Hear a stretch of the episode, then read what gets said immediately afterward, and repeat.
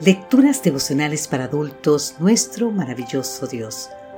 Cortesía del Departamento de Comunicaciones de la Iglesia Dentista del Séptimo Día Gascue en Santo Domingo, capital de la República Dominicana. En la voz de Sarat Arias. Hoy, 13 de septiembre, no es tu pelea. Segunda de Crónicas, capítulo 20, versículo 6 nos dice, Señor y Dios de nuestros padres, Tú eres Dios en los cielos y dominas sobre todos los reinos de las naciones. En tus manos están la fuerza y el poder. No hay quien pueda oponerse a ti. Las palabras de nuestro texto de hoy son parte de la oración de Josafat, rey de Judá, cuando supo que una alianza enemiga venía a invadirlos. Contra ti viene una gran multitud del otro lado del mar y de Siria, le dijeron.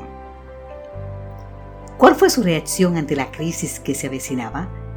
Dice la escritura que Josafat se dispuso a consultar al Señor y ordenó que todos en Judá ayunaran. Frente a su pueblo, en el atrio del templo, Josafat reconoció que solo el poder de Dios podía salvarlos. Ahora pues, dijo en oración, aquí están los hijos de Amón y de Moab, y los de los montes de Seir. Ellos nos pagan viniendo a arrojarnos de la heredad que tú nos diste en posesión. Dios nuestro, ¿no los juzgarás tú? Pues nosotros no tenemos fuerza con que enfrentar a la multitud tan grande que viene contra nosotros. No sabemos qué hacer y a ti volvemos nuestros ojos.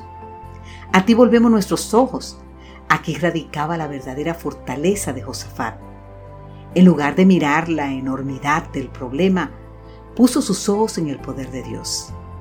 Entonces el Espíritu de Dios descendió sobre Hazaziel con un mensaje de esperanza. Escúchenme ustedes, dijo Hazaziel, y escúchame tú, rey Josafat. El Señor les dice, no tengan miedo ni se amedrenten al ver esta gran multitud, porque esta batalla no la libran ustedes, sino Dios.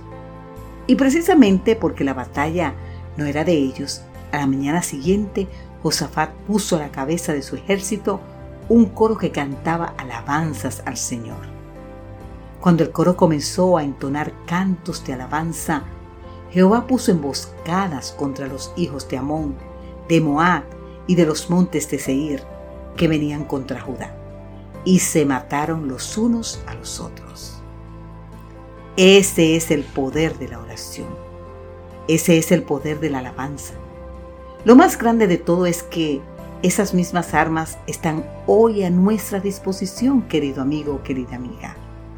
Por lo tanto, si ahora mismo estás enfrentando a una multitud de problemas, este es el mensaje para ti. No tengas miedo, porque esa batalla no la libras tú, sino Dios. Padre bendito, aunque son muchos mis problemas, hoy quiero volver mis ojos a ti, porque tú eres Dios en los cielos y en tus manos están la fuerza y el poder. Amén, Señor.